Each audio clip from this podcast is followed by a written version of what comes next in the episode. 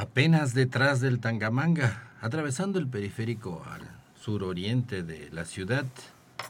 Ya sabe usted, esas montañas donde está la presa de la Cañada del Lobo, manantiales, zonas de recarga de agua de la lluvia. Ya sabe usted, la Sierra de San Miguelito, esta zona de dramas, historias, conflictos. Pues hay que ver cómo se formó, de qué está hecha. De eso platicaremos el día de hoy.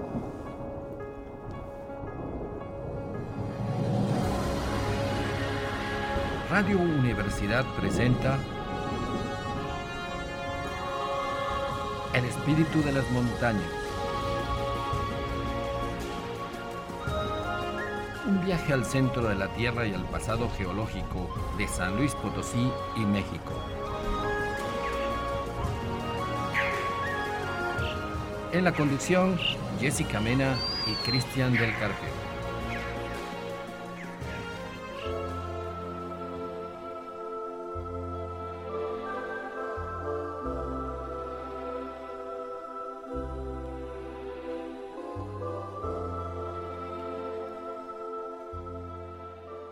¿Qué tal? Muy buenas tardes. Bienvenido al programa de nuestro planeta, de nuestro patrimonio interior de todos los mexicanos. Recuerden, México continúa debajo del suelo, donde hay cantidad de rocas, eh, magma y todo lo que vamos narrando a lo largo de todos estos programas con invitados eh, de primera línea, científicos, investigadores, exploradores. Tratamos de hacerle conocer el interior de nuestro país y el tiempo profundo, porque siempre vamos a hablar de el pasado, el pasado geológico de México. Jessica, ¿cómo estás el día de hoy? ¿Qué tal? Bonita tarde para todos. Pues aquí estamos una vez más platicando un poquito acerca de geología y de los misterios que encierra el interior de nuestro planeta. Eh, ¿Qué tal los regalitos, los recuerdos eh, geológicos que estamos dando? Ah, súper padre. La semana pasada tuvimos uno muy bonito, que es una monite, y para esta semana tenemos otro también de lujo, que es una madera petrificada. Un árbol petrificado. Así es, eh, pues es una especie que ya la verán ahí, es súper especial. Recuerden que estas muestras son donadas por el Instituto de Geología, em, que nos las ofrecen frecuentemente precisamente para las trivias. Todos los que han contestado trivias a lo largo de estas semanas se han llevado su regalito. Recuerden que em, la publicación sale al término del programa en la página de Facebook, El Espíritu de las Montañas. Nos pueden contestar por mensaje. Y una vez que contesten y que la respuesta sea correcta, nosotros les avisamos para que usualmente los viernes vengan, y bueno, a partir del viernes vengan a recoger su regalito aquí a la recepción de Radio Universidad. Sí, son muestras eh, científicas de rocas validadas, eso es lo importante.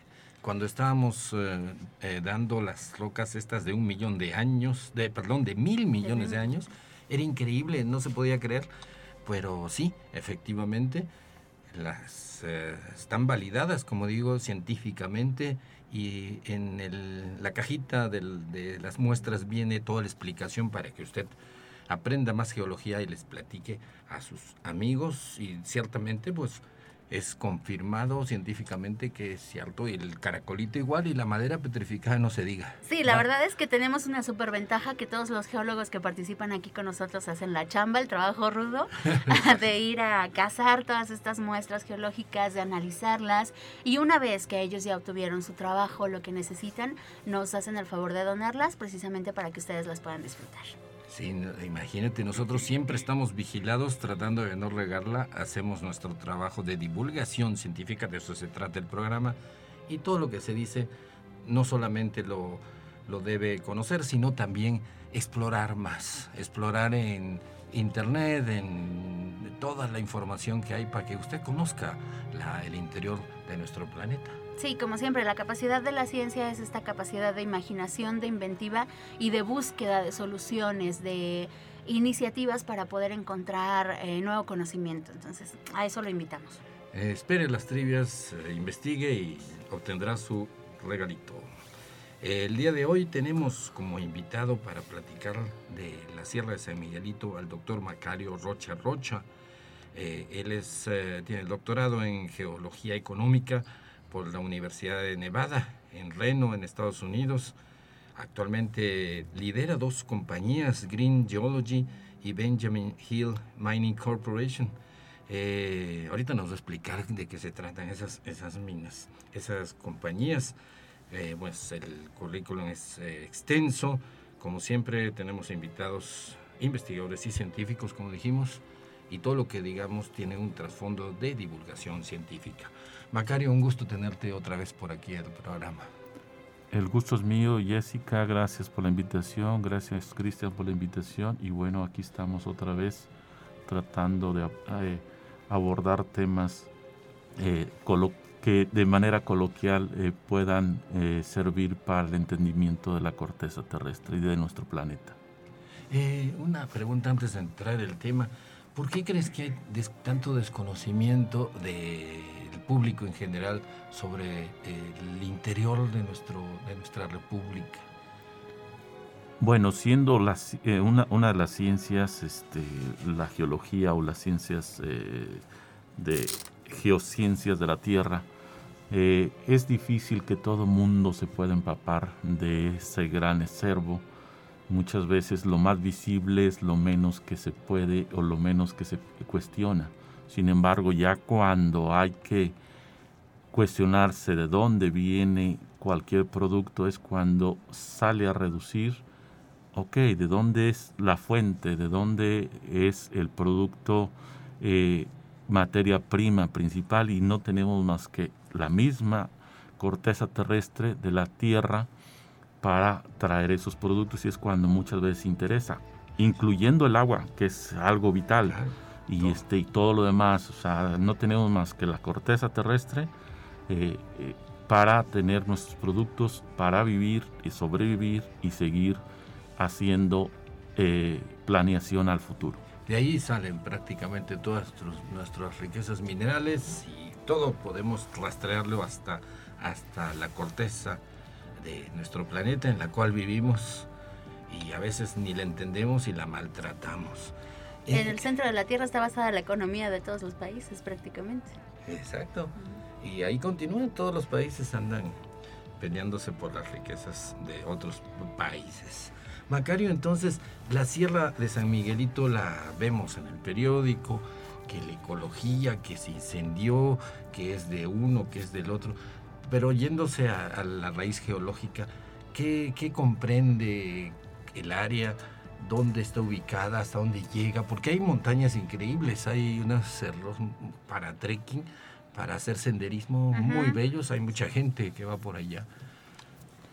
Bueno, la Sierra de San Miguelito eh, eh, es un, bloque que está orientado norusure, eh, limitado por estructuras geológicas, tanto en el sureste, que sería la falla de Tasco, eh, San Luis y hacia el norte noré por la falla o el sistema de falla San Luis Tepehuanes y eso limita el bloque.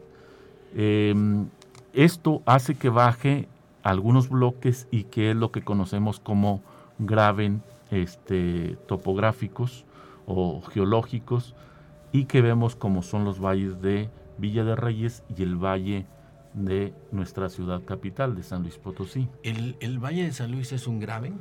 Es correcto, es un graben. Es, un colapso a partir de fallas y movimientos, reacomodo, que sucede por allá a finales del Cretácico, principios del Paleógeno, sobre todo. Y está conformado, o esta parte de la sierra es parte de lo que sería la provincia Sierra Madre Occidental que empieza en Estados Unidos y termina hasta al sur de México, que es una de las provincias más grandes del mundo en cuestión de rocas volcánicas, intrusivos y cosas así por el estilo. Eh, justamente la Sierra San, Miguelito sería el borde sur oriental o eh, norte oriental de lo que sería eh, esta provincia tan grande y extensa, conformada sobre todo por rocas volcánicas que obviamente para que haya una roca volcánica eh, debió haber venido un intrusivo, un plutón o varios plutones para que haya provocado esta eh, gran cantidad de concentraciones de roca. Un graben es cuando una región se hunde entre dos fallas, ¿es correcto? Es correcto. Entonces está un poquito más bajito que las que los circundantes. Es correcto, es son correcto. Dos fallas y se resbala. Son, eh, eh, al final son movimientos eh, de colapso y con el tiempo se van a ir moldeando lo que va a ocasionar valles semiplanos. Ah, Por eso es que se van erosionando y aplanando. Es correcto. Y esas fallas sirven mucho para alimentar la cantidad de agua que, ah, que trae desde que se condensa, llueve y vamos a tener acuíferos muy, muy, muy frondosos. Por esas eh, roturas donde se eh, baja un bloques de, de, roca, se infiltra el agua y se mete a nuestro, al agua de lluvia y alimenta los pozos, el manto freático que tanta falta nos hace. Claro, con los jardines, mientras que no esté pavimentado. sí, es cierto. Cuando se pavimenta se tapona todo eso y ya no sigue entrando agua eh, hacia los mantos freáticos. Sobre, en, la Sierra Semelito se habla mucho de eso, que es un alimentador de mantos freáticos, que si se le pone concreto, asfalto, se le está como amordazando ya el agua eh, se va a ir por otro lado, se va a contaminar y no va a entrar al, manto para que después las podamos sacar con pozos. Es correcto, eh, es correcto. O sea, eh, esta serie de fallas que yo les digo es una serie y entonces son los alimentadores, pero si las tapamos con algún material, llámese asfalto, llámese concreto, quizá arcillas, ya no van a, ya no van a tener su función y nos van a provocar muchos problemas. El primero es la recarga del agua, pero también va a haber desastres o peligros para la población. Eh, les voy a poner un ejemplo muy burdo o muy que hemos visto muy, muy seguido. Eh, la avenida de Chapultepec en los últimos años, a partir de que se pavimentó, ha habido grandes crecidas de agua. ¿Por qué? Porque se pavimentó todas las partes de recarga y cada vez vamos a tener esos problemas. Entonces, dejémosle libre al agua la recarga y hagamos un planeamiento de crecimiento urbano ordenado y respetando esas áreas, como lo hace en cualquier otro país en el mundo, ¿no? Eh, no, no, no necesitamos ser de primer mundo, sino simplemente respetar, conocer primero y respetar lo que a la larga nos va a beneficiar a todo el mundo. Hay, un, hay, un, ejemplo ah, para que nuestros queridos oyentes lo vean más claro. Si usted tiene, eh, estimado oyente, un jardín muy grande, pues llueve, se moja y se encharca a veces, pero se mete el agua.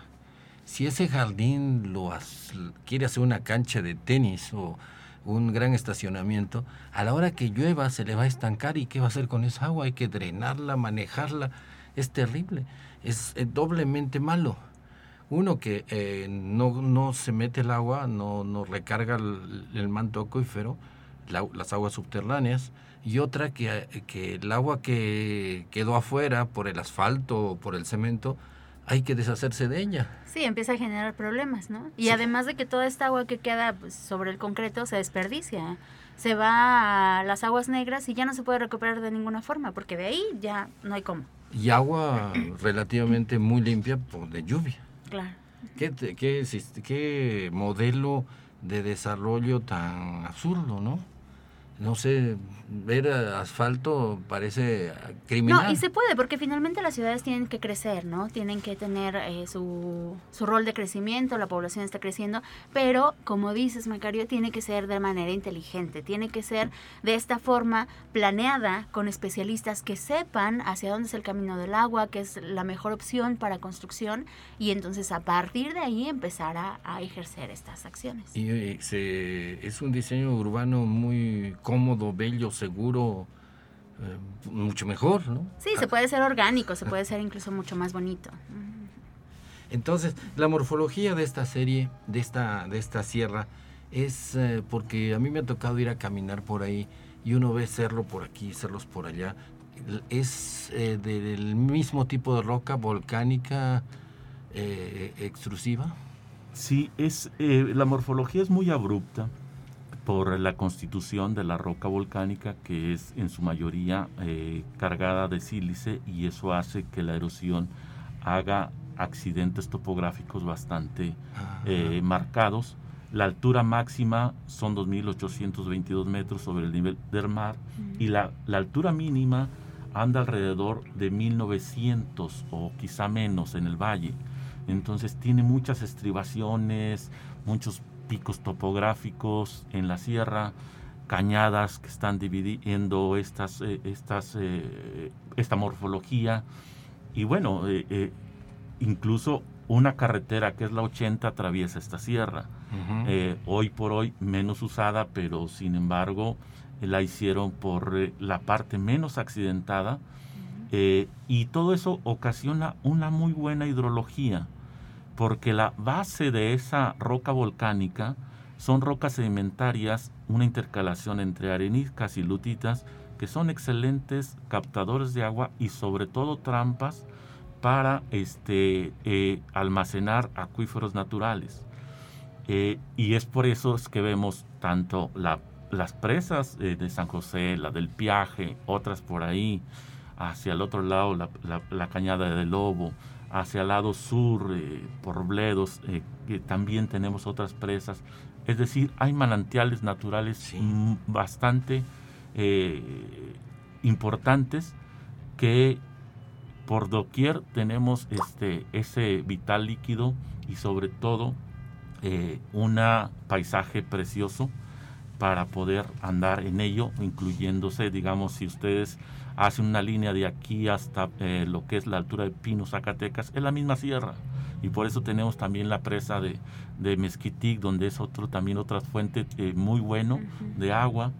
Y bueno, este, cruzar esas sierras es muy bello, es muy bonito.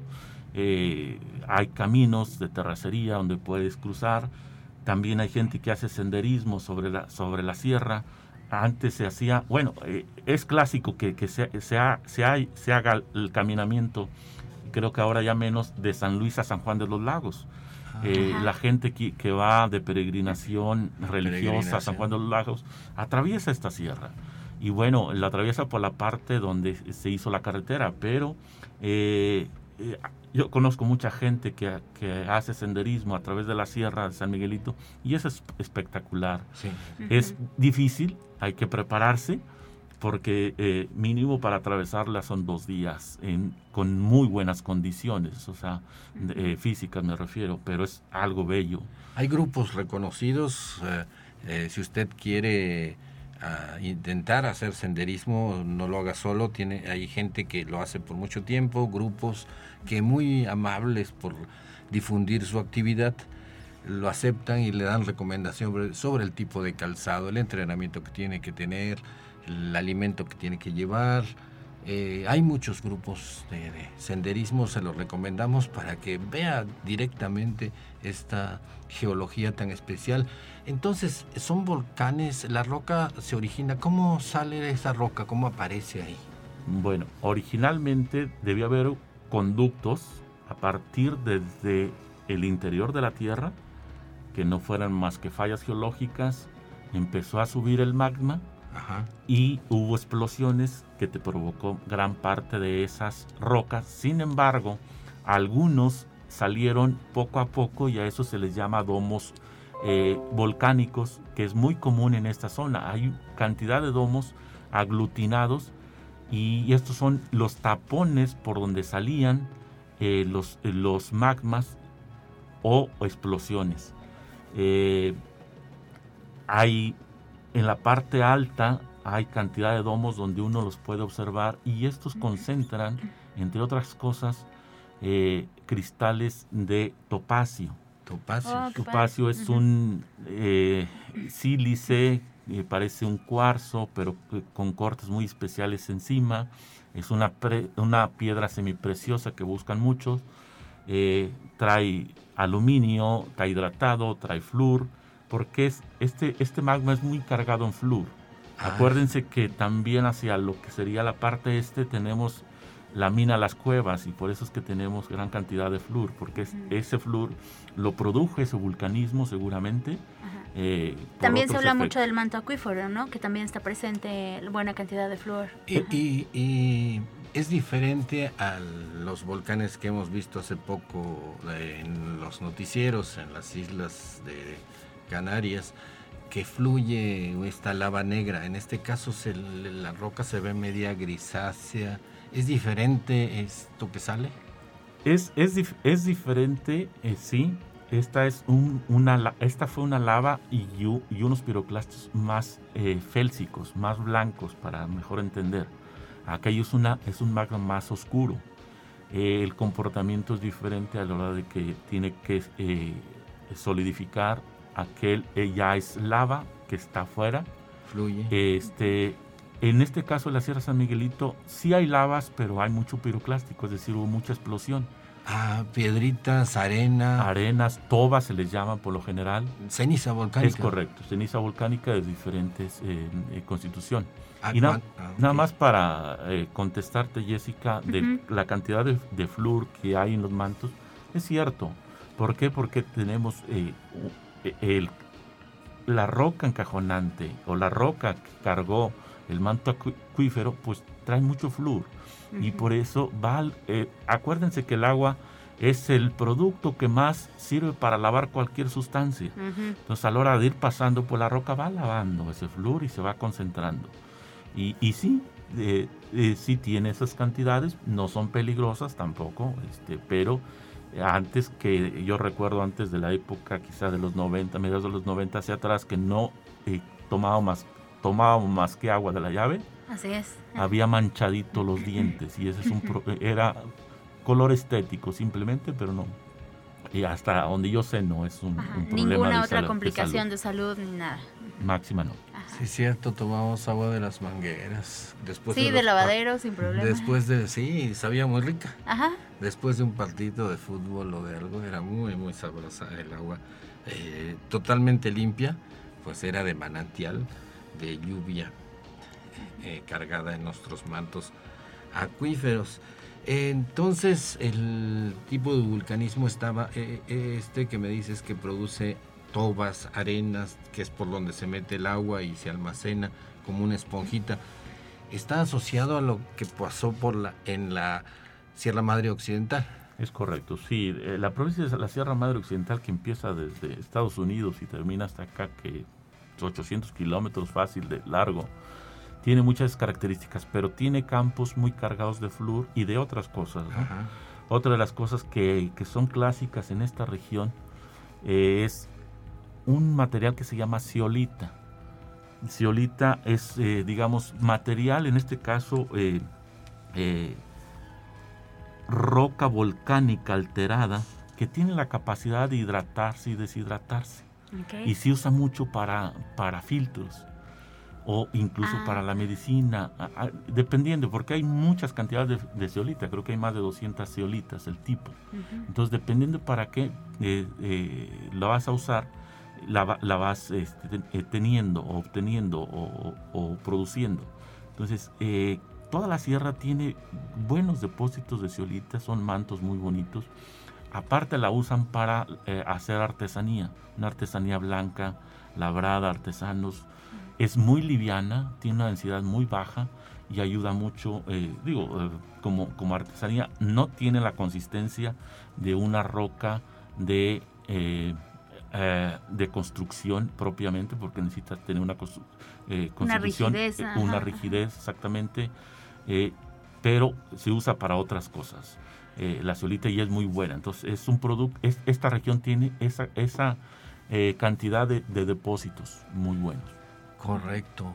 Entonces, en resumen, rápidamente, la, Sierra de San Miguelito pertenece al tipo de, vulcanismo que no produce lavas eh, así fluidas, negras, eh, basálticas, sino más ese tipo de vulcanismo que mucha ceniza, eh, rocas que vuelan, las bombas que se, llaman bombas porque salen las, las piedras así como, como, como una escopeta. Disparadas como tal. disparadas. Y esa es la Sierra de San Miguelito. Básicamente, querido oyente, va usted a una zona volcánica cada vez que va ahí y excelente tipo de roca para almacenar mantos freáticos. Nos vamos a ir un corte, Jessica. Estamos en el espíritu de las montañas desde San Luis Potosí, Radio Universidad 88.5. Platicando el día de hoy con el doctor Macario Rocha Rocha de la Sierra de San Miguelito y su constitución geológica. Volvemos.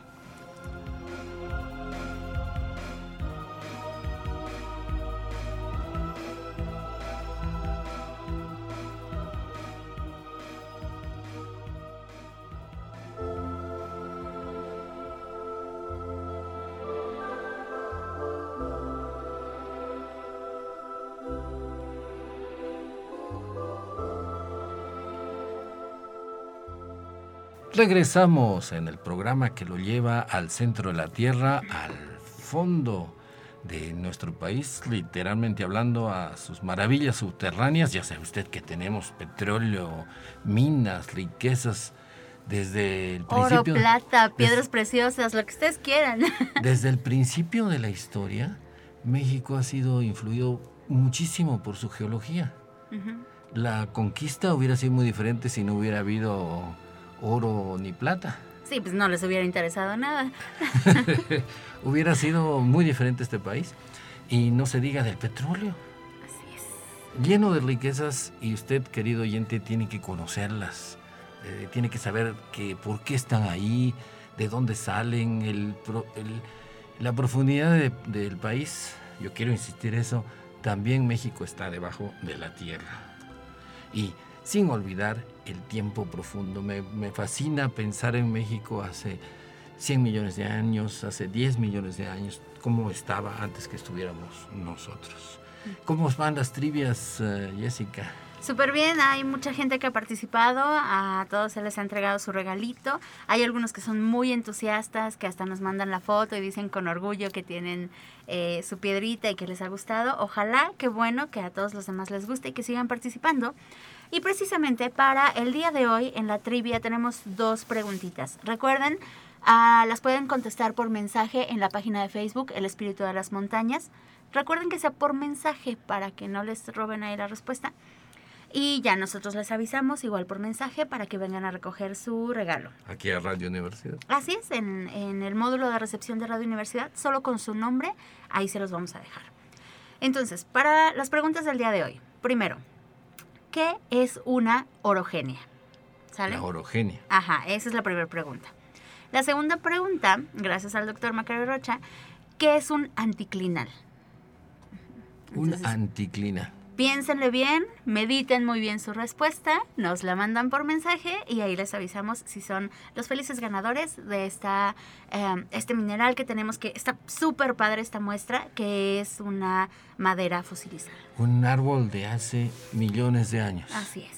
Con su cortecita. Ajá, se ve con detalle tal cual como si tuvieras la madera en este momento, solo que mucho más dura. Mucho más dura. El, en la fosilización se reemplaza en este caso todo el material orgánico, por mm, minerales. Así es, átomo por átomo se van a ir reemplazando. Y es muy valioso esto porque a nosotros nos los, estas muestras están, repito, validadas y explicadas. No solamente son piedritas bonitas, sino también significan algo, tienen su trasfondo científico que es muy interesante que los conozcamos. Así es, y les pueden servir para muchas cosas. Recuerden que también hasta para aventárselas Alex. Exacto. Macario, entonces, eh, retomando el tema de la Sierra de San Miguelito, em, ¿qué, podemos decir del vulcanismo, del tipo de vulcanismo que, generó estas sierras, como en la Sierra Madre Occidental? Porque uno piensa, Sierra Madre, eh, plegamientos de fondos marinos en la Sierra Madre Oriental es más o menos cierto. Eh, ya me da miedo hablar, que no quiero que me corrijan, es que me he equivocado muchas veces. y entonces, en la Sierra Madre Occidental es vulcanismo, diferente. Es decir, no es el mismo modo de que se hizo la Sierra Madre Occidental que la Sierra Madre Oriental. Es correcto. Em, eh, así como lo, dices, es muy correcto. Eh, eh, las diferencias muy singulares es el contenido de su litología, volcánica contra sedimentaria. Volcánica para la Sierra Madre Occidental y sedimentaria para la Sierra Madre Oriental. Sin embargo, en la base de la sierra volcánica o de la roca volcánica existen rocas sedimentarias o rocas vulcanosedimentarias que también fueron de origen marino. Por darles un ejemplo. Bueno, eh, em, digamos, la Sierra San Miguelito tiene aproximadamente, si ponemos eh, en contexto, más o menos 811 kilómetros cuadrados, es decir, 81 em, hectáreas. En las partes eh, más bajas es posible ver esas secuencias sedimentarias. Y eh, justamente por cerca, por la zona industrial, un lugar que se llama Rodrigo, ya es municipio de, de, Villa de Reyes, podemos ver esas secuencias sedimentarias marinas.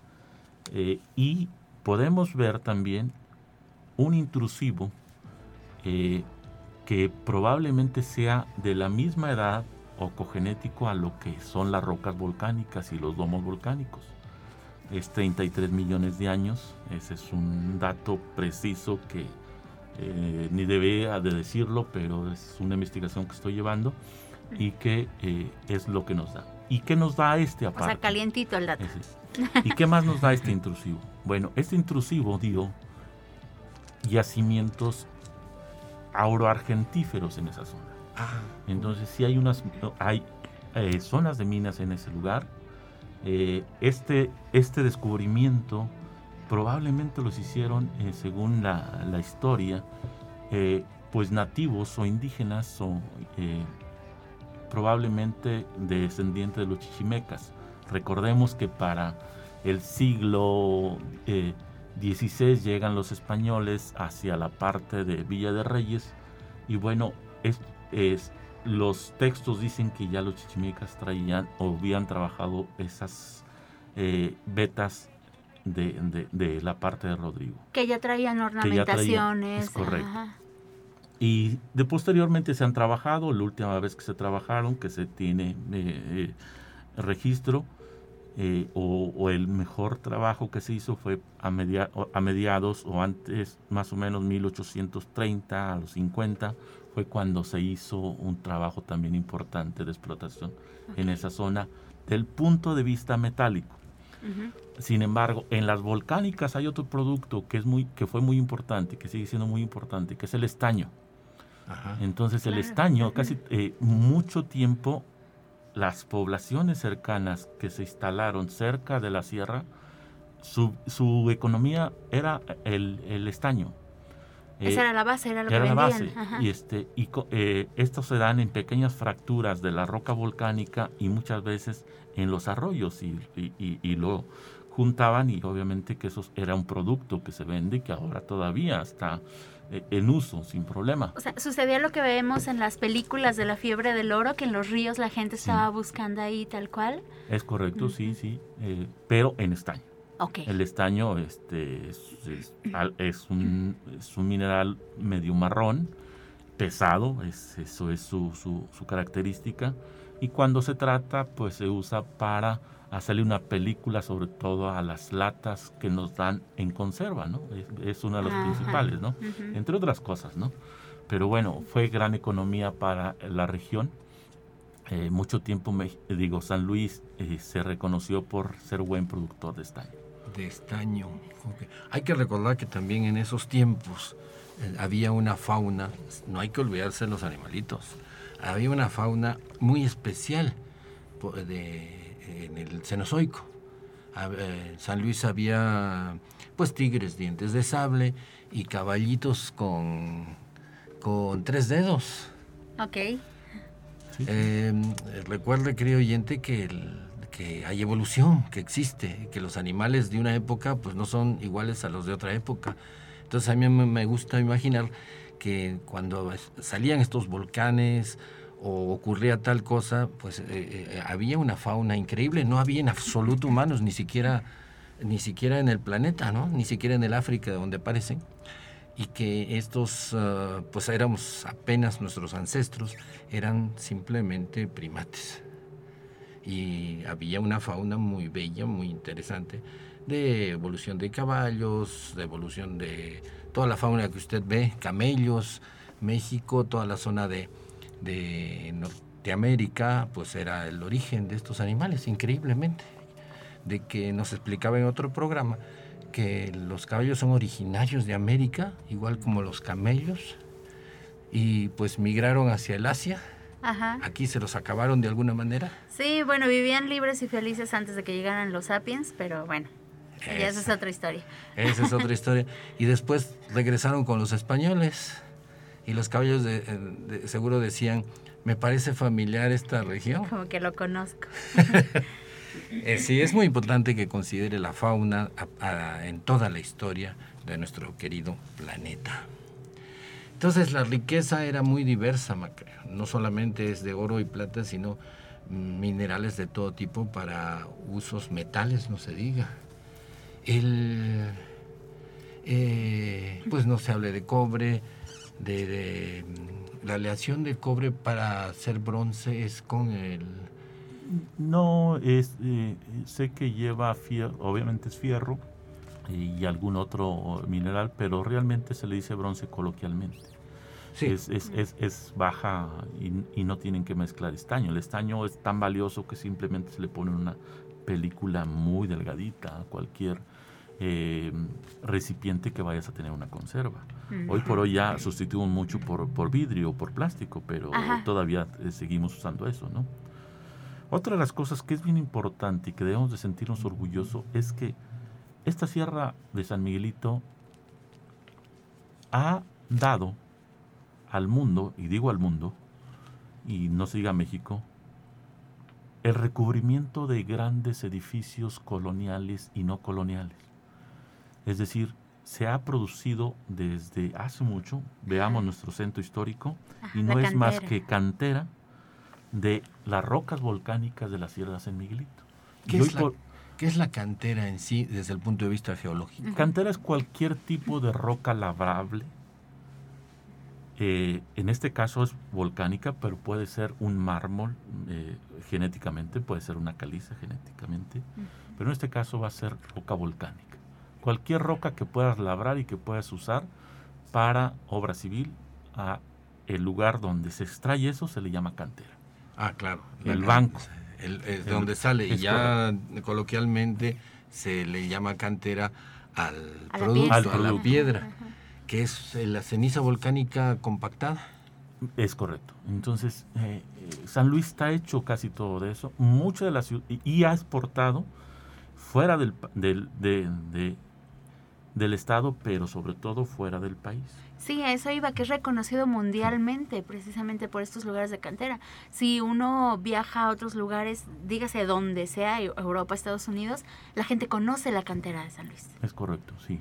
Entonces, eh, hoy por hoy existen esos mineros artesanales o artesanos que hacen eso, lo siguen haciendo, y es su, su modo viviendo. Y es muy bonito en ocasiones yo por el mundo me, he encontrado personas, ah, eres de San Luis, yo tengo esta, esta eh, eh, fachada de San Luis. es, orgulloso tener esa parte. De, y que es un lujo tremendo. Es un lujo, por supuesto, es un lujo tener esa, e, esa roca labrada con mucho trabajo y decir, oye, está esto aquí y que perdura por muchos años, ¿no? Y va a perdurar. O sea, es algo importante y que nos debemos sentir orgullosos y que también en ocasiones yo les, yo les invitaría, consuman lo, local, o sea, hombre, ve, conoce los talleres, siempre se te antoja ver algo bonito, artesanal, apoyemos esos tipos de, de, empleos y creo que es importante para Claro, que por tenerlo aquí es barato, eh, es lujoso, precisamente, es muy bonito y duradero, ¿no? vas a hacer tu casa y te va a durar cientos de años, va a quedar para tus nietos sin problema ahí la fachada de la casa. Es correcto. Y cada, cada tipo de cantera que es ceniza volcánica, que se compacta, es el color depende de las impurezas. Es correcto, sí, depende del, del intemperismo, de, primero de la constitución de, de, cada, de cada roca, cómo está. En ocasiones es muy fina, en ocasiones es más eh, grano más grueso, en ocasiones trae líticos dentro de, de, la misma, es decir, fragmentos de otras rocas y es, da un aspecto bonito. Entonces, eh, obviamente que el artesano trata de buscar la economía y va a buscar eh, la cantera que esté menos este, dura para cortar que es diferente a una cantera que, que, existe también aquí en la Sierra de San Miguelito, pero sobre todo hacia la parte eh, sureste, que es Tierra Nueva y Santa María del Río, donde es uno, una roca que no fue piroclástico, sino lava, y que se le llama este eh, sangre de pichón. Y eso eh, está, son un, la están cortando en cuadritos y están poniendo por doquier estas eh, losetas porque siempre las se pueden labrar porque vienen a un tamaño estándar de grosor por el enfriamiento que provocó. Pero Europa se está llenando de estos pisos, o sea, desde acá se está llevando para allá. De Estamos hecho, exportando ceniza. Ajá, y si alguno de este ustedes ha visitado el Museo Laberinto, precisamente todo el recubrimiento que tiene, tanto en el piso como en las paredes del museo, son sangre de toro y sangre de pichón. Si en algún momento lo han visitado, ahí van a ver en todo su esplendor precisamente esta roca. Y que eh, es el nombre, ¿no? No tiene nada que ver con sangre, sino con óxidos. No, es un poquito de óxido, sino la misma constitución que trae la roca hace esa coloración. Eh, no importa que esté muy profunda, porque estos por lo general no salieron a la superficie, fueron expuestos, exhumados por la erosión, pero mantienen ese color, ese color característico que se los da la constitución de los ferromagnesianos de la roca. De los ferromagnesianos, claro. Materiales de hierro y magnesio. Y, no se diga de toda la artesanía en cantera en las iglesias. Sí, sí, sí. Es, eh, iglesias, palacios, casas. Claro, es... Eh, ¿Quién diría, no? Una roca que anda por ahí puede ser un lujo, una maravilla. Es eh, correcto y se produce aquí. Ajá, muy sí, es cierto, hay que utilizarla, comprarla, visitarla al menos los, los canteros, ¿no? Sí, claro que sí. Bueno, a lo mejor ustedes comparan el material de construcción, eh, comparen precisamente la calidad que les va a dar esta roca, que no va a ser costosa, que a lo mejor va a ser un poquito más elevado el precio, pero va a ser un precio que le va a durar tres veces más que cualquier concreto o adobe que ponga ahí, ¿no? En la cantera, otra riqueza ignorada, olvidada de la geología de San Luis. Y, vaya que donde están los, eh, los, eh, los talleres, en, en, su mayoría, ¿no? pero no todos, es sobre la carretera 80 eh, que comunica a lo que sería Guadalajara o Aguascalientes. Ah, y aparte, puedes pasear por las presas de San José, el Piaje, el hay otra por ahí más pequeña, y si te haces una parada en la presa del Piaje, vas a encontrar las bombas que decía Cristian, unas bombas volcánicas preciosas y que por adentro pueden tener cristales. Eh, justamente a un lado de la carretera, si lo van a hacer con mucho cuidado, en la cortina de la presa, eh, el Piaje, ahí hay una concentración de bombas volcánicas ah. preciosas. Y a mí me ha tocado, eh, este, por suerte por lo que sea, organizar o dirigir tours que vienen a ver esas rocas volcánicas desde Asia.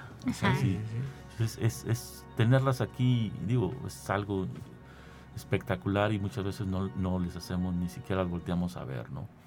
Muchas veces dicen, nadie sabe lo que tiene hasta que lo ve perdido, ¿no? Sí, ese es un punto muy importante. A veces cómo nos perdemos en la cotidianidad de ver todo lo que tenemos aquí, de que, por ejemplo, a lo mejor a todos los, los potosinos se nos hace como muy común el centro histórico, pero realmente para las personas que han tenido la oportunidad de mm, recorrer la República, de recorrer otros países, dense cuenta que la riqueza arquitectónica que tenemos aquí, precisamente gracias a la vista que nos da la cantera, es súper importante y no en todos los lugares se encuentran. Sí, hay que importarla en otros países, hay que, hay que, ellos nos tienen que comprar cantidad de, rocas que nosotros no valoramos. y, tampoco valoramos el arte asociado, la artesanía asociada a las construcciones de cantera. Claro, el trabajo que da eh, construir estas imágenes hermosas en la piedra, ¿no? Simplemente vean el Carmen. Sí. Disfrute, disfrute no solamente de, todo lo que hay en la naturaleza, sino también de la arquitectura. La arquitectura es muy importante en cualquier sociedad, en cualquier nación. Conclusiones, Macri. Bueno, la Sierra San Miguelito es una área, un bloque levantado, eh, bordeado por valles. ¿Cómo eh, con una extensión de 211 kilómetros cuadrados. Los valles eh, hacia el sureste, que es Villa de Reyes, y el de San Luis, que tiene una dirección oré. en la base de la sierra tiene rocas sedimentarias que fue intruida por roca ígnea que provocó eh, alteración y deposición de mineración auro argentífero y que muy probablemente esté ligado la formación de las rocas volcánicas que están aflorantes en la sierra de San Miguelito. O sea, era, era roca sedimentaria y de repente entraron eh, intrusiones de, vulcanismo y eso es lo que produjo la plata, podríamos decir. Es correcto. La, la, plata, el estaño, los, em, eh, las ciolitas, eh, los topacios y bueno, el, el flúor, por supuesto. También. Con el calor del vulcanismo cambió la estructura de las rocas eh, que estaban ahí. y depositó algunas va, como, el, el, Plutón viene muy caliente, en ocasiones se cree que viene mínimo, como mínimo, a 1200 grados centígrados hacia arriba, puede alterar cualquier cosa que vaya atravesando. Cambia la constitución, por supuesto, porque hay un intercambio químico y entonces, pero a la vez cuando hay condiciones y que pueda depositar ciertos iones metálicos donde se concentran los metálicos, no metálicos y, y se van diferenciando depende de la temperatura de cierre y las condiciones físico-químicas que deben ir depositando eso, cada uno de esos. Eh, ¿De cuántos años, de cuántos millones de años atrás estamos hablando? Eh, el dato que tengo son 33 millones de años, entonces más o menos empata con el vulcanismo, puede ser entre eh, el Instituto de Geología ha hecho muchas dataciones en esa parte del vulcanismo y lo datan más o menos entre los 30 y 28 millones. O sea, andamos, anda, anda muy razonable esa, esa parte de ese vulcanismo, aunque hay otro más reciente, pero ese es más o menos la edad del vulcanismo de esta zona. Si no hubiera habido ese vulcanismo, San Luis ni siquiera se hubiera fundado. No habría por qué hacer minas aquí. Sí, seguro. Es Sí, sí, sí. Eh, algo que pasó hace treinta y tantos millones de años fue definitorio para el destino de una población, de, de la ciudad y de todos los que vivimos en ella. Esa fue la historia. En ese tiempo, pues, querido oyente, ya habían desaparecido los dinosaurios, ya solo había mamíferos evolucionando. Eh, ya es el meteoro que cayó hace 66 millones de años, pues ya hizo los estragos y la vida como siempre andaba recuperándose y evolucionando. Intentando de sobrevivir como siempre. La Tierra seguía moviéndose como lo sigue haciendo actualmente, entonces no se sienten en sus laureles, esto no es definitivo, no se va a quedar así. Es por eso la importancia de planear las construcciones que tenemos para la supervivencia de las sociedades que actualmente estamos eh, ocupando el planeta Tierra. Es bien importante lo que dices, planear, y como de veras quisiera que eh, se entendiera esta parte, planear lo urbano porque tenemos ahora estragos, es decir, tenemos muchas fallas geológicas dentro de la ciudad que no es producto más que la extracción del agua y que no hemos dejado recuperar. Si planeáramos bien, todas esas cosas este, se podrían evitar y crecer este, ordenadamente no es necesario crecer juntos, si es necesario dejar espacios es mejor. Claro. Tenemos el tangamanga que es, o los tangamangas que es algo espectacular.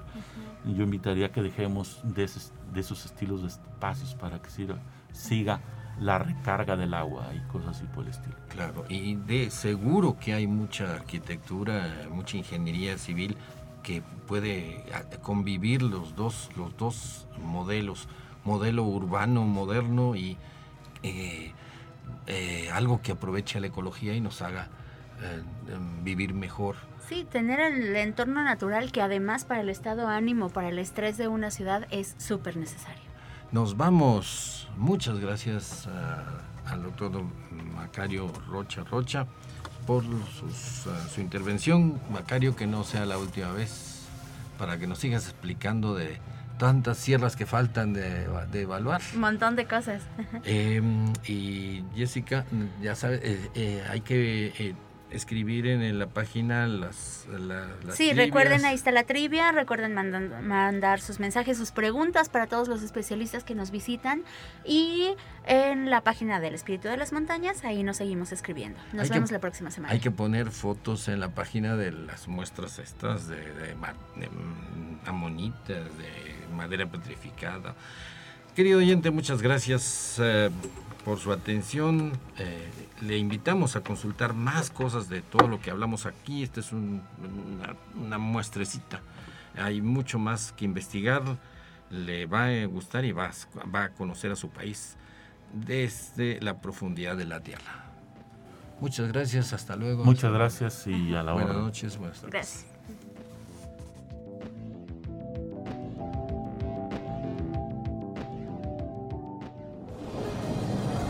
Radio Universidad presentó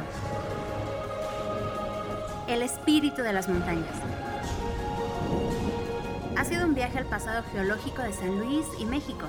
Lo invitamos el próximo domingo en punto de las 6 de la tarde, aquí en Radio Universidad. En la conducción, Jessica Mena y Cristian del Carpio.